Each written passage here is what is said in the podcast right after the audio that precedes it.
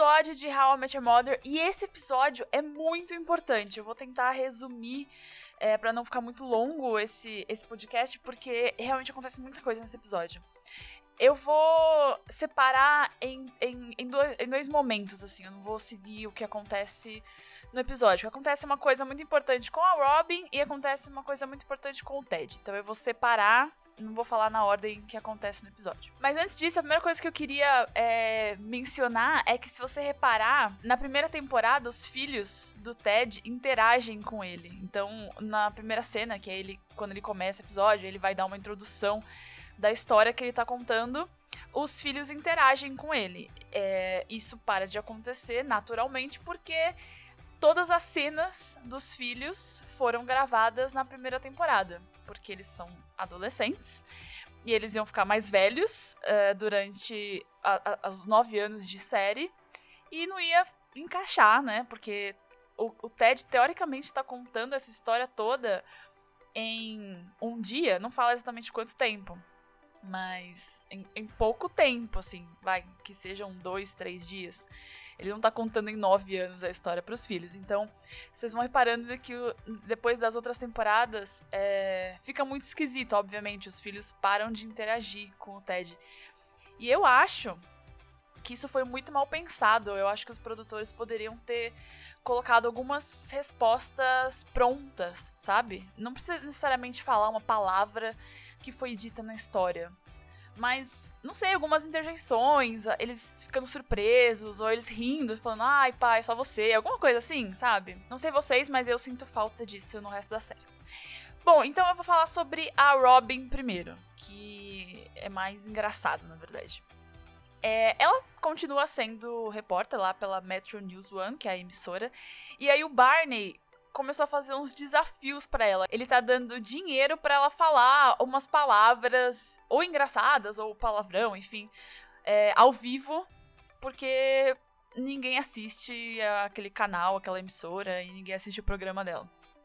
E aí ele começa dando 50 dólares para ela falar booger, que na tradução uh, da, da Amazon, da Netflix, assim, da série, é, é, vem traduzida como meleca, sabe? Tipo, caquinha de nariz, enfim, essa, esse tipo de coisa. Então, pra gente seria um palavrão.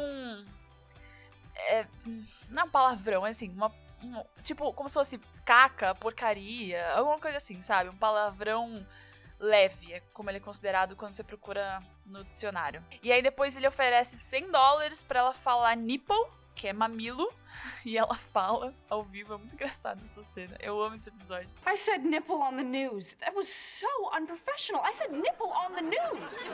At least it's better than booger. booger. E ele depois ele oferece 200 dólares para ela falar I'm a dirty, dirty girl e dar um tapa na própria bunda dela. E ela faz isso enquanto ela tá dando a notícia da morte de duas cidadãs lá nova-iorquinas que eram queridas por todo mundo e tal. E aí, quando ela faz isso, o chefe dela chama ela para conversar. E ela pensa que aí fudeu, ele viu ela fazendo isso. E ele pergunta sobre os cachorros dele, porque ela sabe que ele sabe que ela tem cachorro e tal. E aí ela fala: Ah, tá, mas é, sobre o programa. Aí ele, tipo, nossa, tá lindo, parabéns, você é muito boa, todo mundo te ama. E aí ela percebe que ninguém, nem o chefe dela, assiste o programa. Então eu não sei se você que está ouvindo já passou por isso em algum momento do seu trabalho, mas eu acho que é uma coisa que dá para se relacionar muito. Eu, pelo menos, consigo me relacionar. Em algum momento da minha vida de, de trabalho, isso já aconteceu, assim.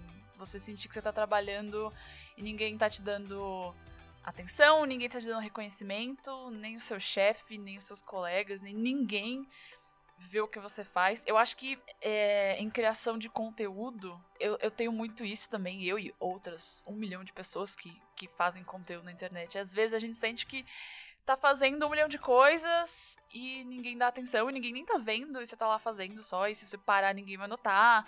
E se você. É, sei lá, você, se você falar um palavrão ao vivo na TV, ninguém vai notar. Então, esse é um conflito muito grande para Robin é, durante muito tempo, porque ela quer muito ser bem sucedida na profissão dela. Ela gosta do que ela faz. E esse, o fato de dela ser uma profissional não reconhecida, que nem o chefe dela assiste o programa, É bem pesado para ela.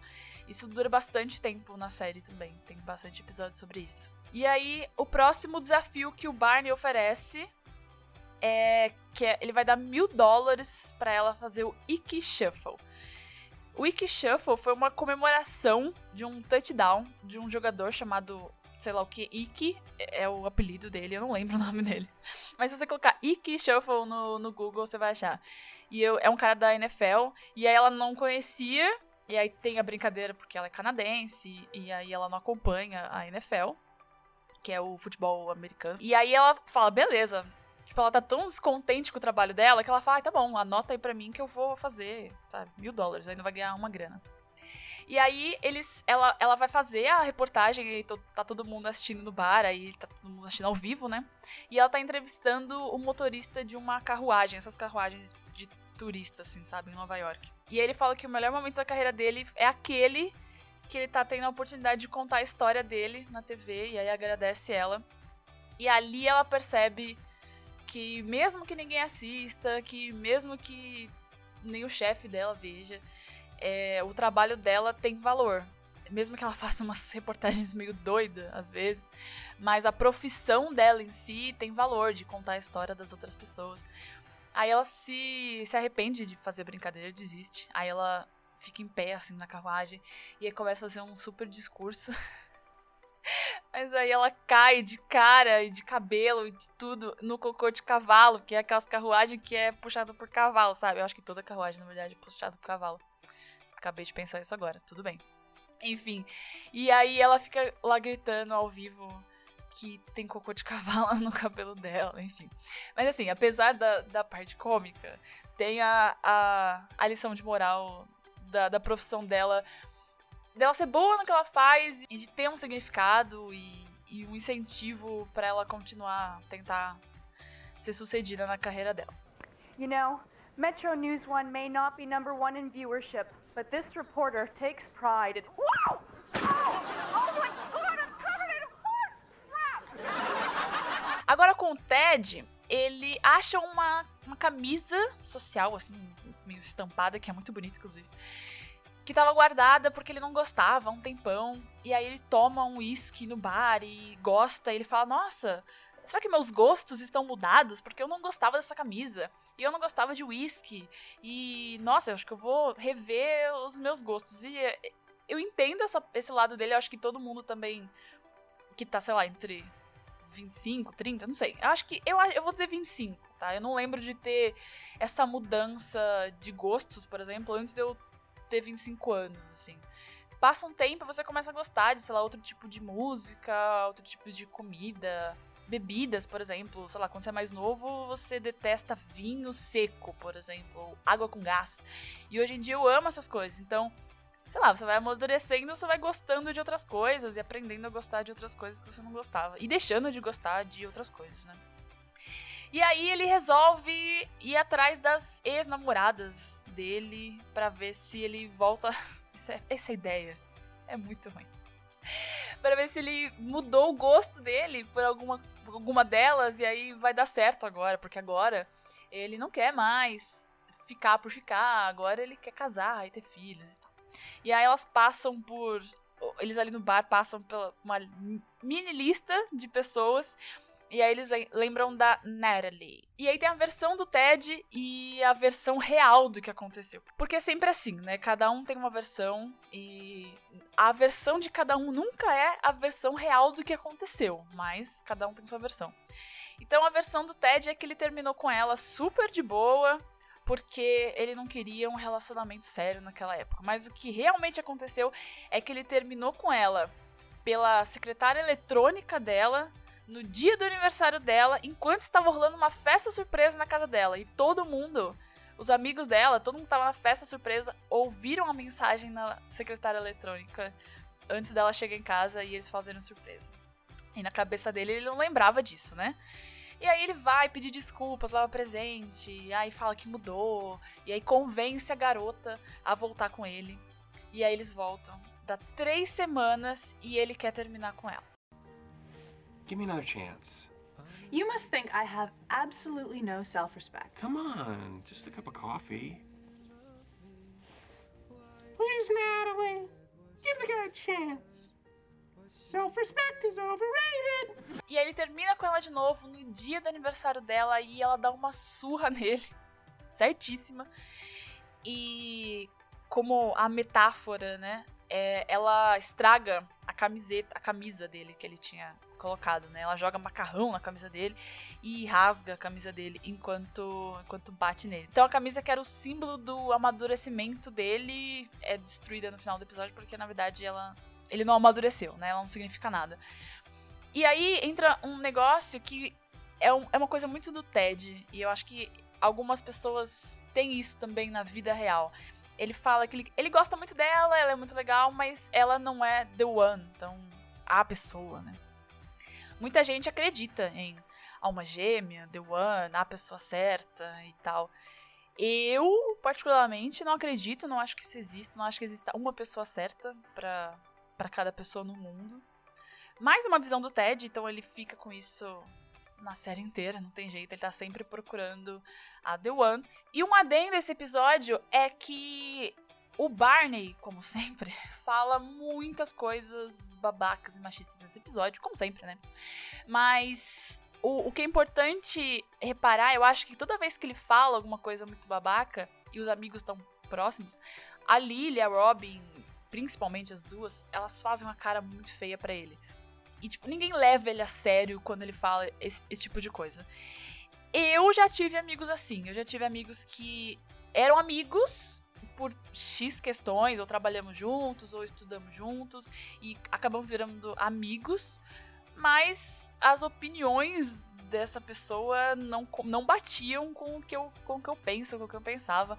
E eu, eu discordava de várias coisas. Então eu acho que todo mundo já teve ou tem ainda um amigo do tipo Barney que você, putz, tá, eu gosto dessa pessoa, ele é meu amigo, a gente tem uma história de amizade juntos, mas quando ele abre a boca, meu Deus do céu, não aguento, quero dar um soco na cara dele. Eu já, já tive pessoas assim.